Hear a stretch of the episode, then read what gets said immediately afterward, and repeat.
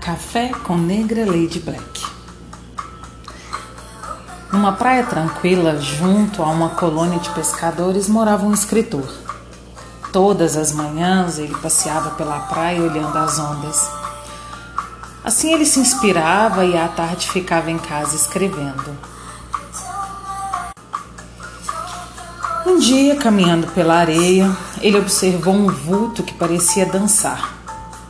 Chegou mais perto e viu que era um jovem, pegando na areia as estrelas do mar, uma por uma, e depois jogando-as de volta no oceano.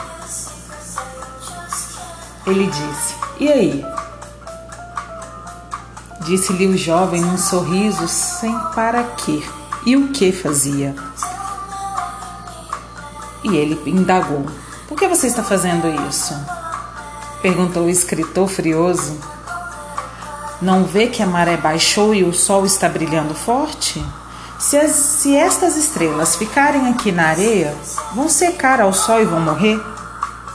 O escritor até que achou bonita e louvável a intenção do garoto, mas deu um sorriso cético e comentou: Só que existe milhares de quilômetros de praia por este mundo afora, meu caro.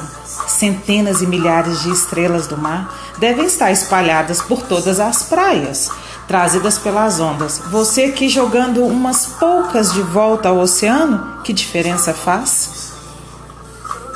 Ele disse: Para estas eu fiz a diferença. Naquela tarde, o escritor não conseguiu escrever, de noite mal conseguiu dormir, de manhãzinha foi para a praia. O jovem pegava as primeiras ondas do dia com a sua prancha. Quando saiu do mar e foi para a areia, encontrou o escritor, juntos com o sol ainda manso e começando a subir, começaram a jogar as estrelas do mar de volta no oceano. Então, jogue sempre as suas estrelas do mar no oceano. Faça a diferença para você e para o próximo não importa se são apenas algumas estrelas ou se alguém chegar para você e dizer que ah, este objetivo é a sua estrela do mar. Então, sempre a coloques no oceano, porque o oceano é infinito. Pare e pense nisso. Quantas estrelas do mar você jogou no oceano hoje?